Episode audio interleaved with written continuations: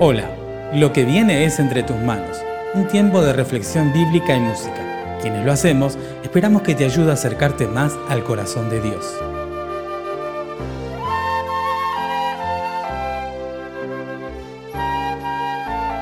Mi nombre es Carlos Jacobs y te invito a unirte conmigo en la siguiente oración. Gracias Padre, muchas gracias por este día, muchas gracias porque tu bendición se renueva cada día. Muchas gracias por tu gracia derramada abundantemente sobre cada uno y cada uno. Bendito seas, Señor y Dios nuestro.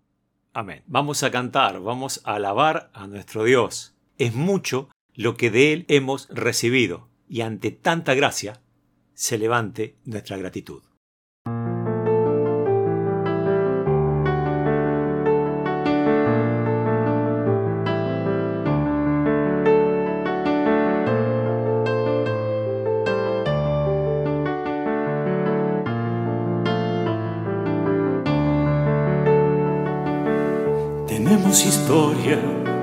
Y algunas certezas, relatos, canciones, abrazos y amor, miradas de asombro al ver tu grandeza, tus mares, tus valles, Señor. Tenemos la cruz y la tumba vacía, Tomás y sus dudas en busca de paz el santo es su nombre, en voz de María, la vida que Cristo nos da. Ante tanta gracia, nuestra gratitud sea cual fragancia a tus pies, Jesús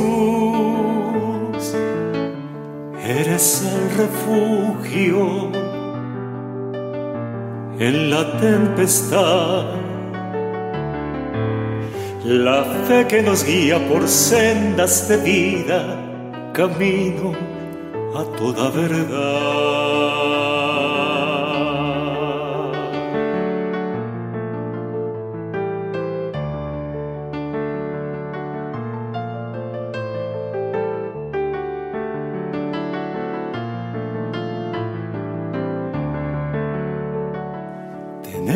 Los panes, los peces, las brasas, las lenguas de fuego y el silbo sutil, y aquel viento recio por toda la casa, llevándose el miedo de allí.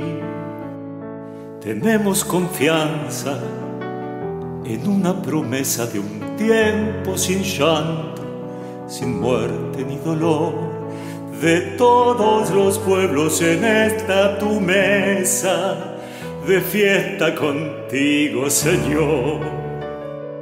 Ante tanta gracia, nuestra gratitud sea cual fragancia a tus pies, Jesús. Eres el refugio en la tempestad, la fe que nos guía por sendas de vida, camino a toda verdad.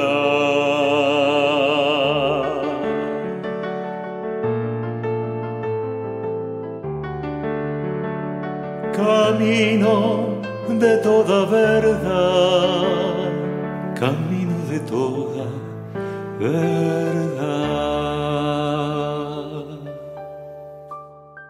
El texto bíblico sobre el que se basa la reflexión de hoy se encuentra en el libro de los Hechos, capítulo 25, versículos 13 al 27. Al cabo de algunos días, el rey Agripa y Berenice fueron a Cesarea a saludar a Festo. Como estuvieron allí varios días, Festo contó al rey el caso de Pablo. Le dijo, hay aquí un hombre que Félix dejó preso. Cuando estuve en Jerusalén, los jefes de los sacerdotes y los ancianos de los judíos presentaron una demanda contra él pidiéndome que lo condenara. Yo les contesté que la autoridad romana no acostumbra condenar a muerte a nadie sin que antes el acusado pueda verse cara a cara con los que lo acusan para defenderse de la acusación. Por eso, cuando ellos vinieron acá, no perdí tiempo, sino que al día siguiente ocupé mi asiento en el tribunal y mandé a traer al hombre. Pero los que se presentaron para acusarlo no alegaron en contra suya ninguno de los delitos que yo había pensado. Lo único que decían contra él eran cosas de su religión y de un tal Jesús que murió y que Pablo dice que está vivo.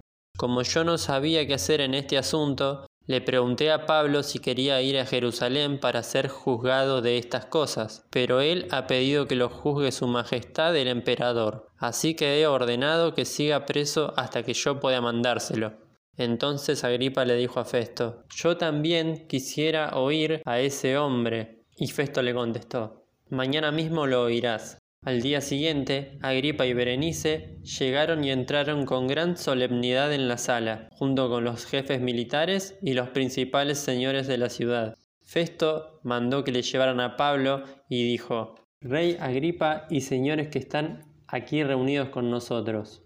Ahí tienen a ese hombre, todos los judíos me han traído acusaciones contra él, tanto en Jerusalén como aquí en Cesarea, y no dejan de pedirme a gritos su muerte, pero a mí me parece que no ha hecho nada que la merezca. Sin embargo, como él mismo ha pedido ser juzgado por su majestad el emperador, he decidido enviárselo. Pero como no tengo nada concreto que escribirle a mi señor el emperador acerca de él, lo traigo ante ustedes y sobre todo ante ti, oh rey Agripa para que después de interrogarlo tenga yo algo que escribir, pues me parece absurdo enviar un preso y no decir de qué está acusado. Durante un par de años trabajé como perito informático en causas judiciales.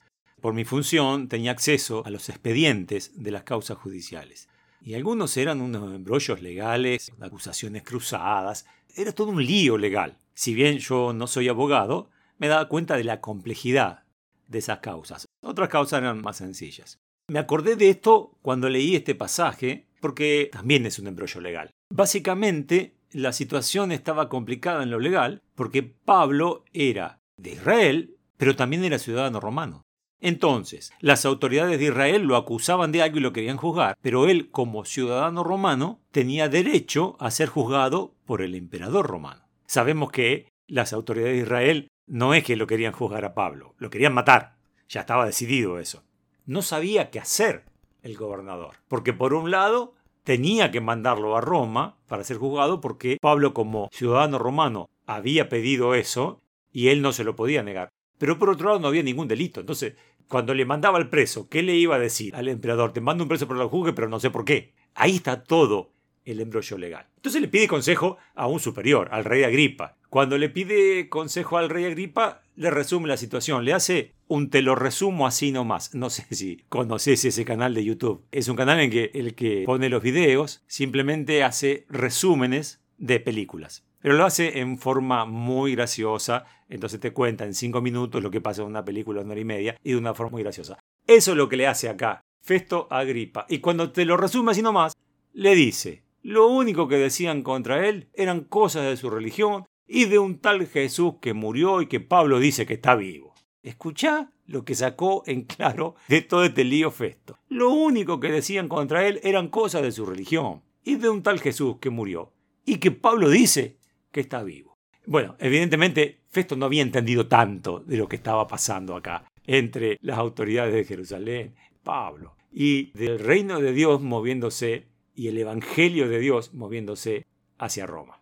En este caso, en la persona de Pablo. Pero me llama la atención el te lo resumo así nomás que hace, porque vos fijate que afuera está él de todo esto. Son cosas de su religión. Estos fanáticos religiosos que se pelean por cualquier cosa. ¿No has escuchado eso? Y a veces realmente hay fanatismo religioso y gente que se pelea por fanatismo. Otras veces no es cuestión de fanatismo, sino es cuestión de convicciones. Y algunas convicciones que se discuten. Cosas de su religión cosas de estos tipos religiosos. Y de un tal Jesús que murió y que Pablo dice que está vivo. Fíjate cómo nombra a Jesús, un tal Jesús que murió. A veces a nosotros nos asombra, digo nosotros, a los que somos creyentes, a los que somos discípulos de Jesús, que haya personas que puedan mirar tan de afuera lo que Jesús vivió y lo que Jesús hizo. un tal Jesús que murió. Cosa de estos locos religiosos. Cosa que andás a ver si pasaron. Pablo dice que está vivo. Yo la miro desde afuera. La religión la miro de afuera. A Jesús lo miro de afuera. Y lo que dice Pablo, qué sé yo, otro loco maltratando. Hay mucha gente que lo vive de esta manera. Y a los creyentes nos llama la atención. Ahora te digo, si vos por casualidad estás escuchando este audio, pero son parecidos a Festo, y esos religiosos, ese tal Jesús que dicen que anduvo por ahí, ¿no te causa curiosidad? ¿Cómo es que alguien pueda, por este tal Jesús que murió, jugarse la vida como se la jugó este tal Pablo? Que otros hayan dedicado su vida entera a servir a este tal Jesús que murió, hayan abrazado causas imposibles y hayan tenido victoria en esas causas imposibles en nombre de ese tal Jesús que murió? ¿No te parece que debe haber algo más que una simple cosa de estos religiosos? ¿Que hay algo más en este tal Jesús? Siendo que ha habido gente que se ha jugado la vida, habría que considerarlo, ¿no? Si es así, te invito a que veas qué dice Jesús de sí mismo. Para eso están los primeros libros del Nuevo Testamento, los llamados Evangelios. Fíjate, fíjate qué ves ahí. ¿Qué podés saber de este Jesús a partir de eso que está escrito ahí? Y si vos sos de los que ya son discípulos de Jesús, no te enojes cuando digan sos un fanático por pensar estas cosas, o crees en cualquier cosa. Porque así como Festo, teniendo delante a Pablo y estando tan cercano en el tiempo de Jesús, para él no era más que un tal que murió, lo mismo pasa con los demás. Y quizá lo mismo se ha pasado con vos antes de conocer a Jesús. Entonces no te enojes, comprende, no juzgues, abrí puertas, no marques con el dedo, abrí los brazos para recibir a aquellos que todavía piensan que Jesús es nada más que un tipo que murió. Gracias por escuchar Entre tus manos, un audio podcast realizado por la Iglesia Evangélica Metodista de Bernal. Te invitamos a conocernos a través de nuestro sitio en internet www.iglesiavernal.org. Te esperamos.